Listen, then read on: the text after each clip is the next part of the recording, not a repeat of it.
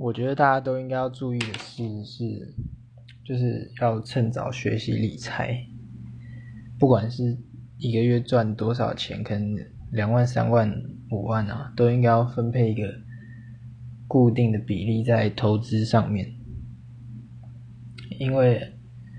就是复利需要时间的堆叠嘛，所以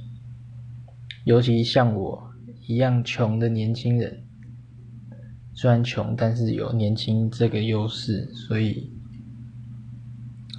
越早开始越好。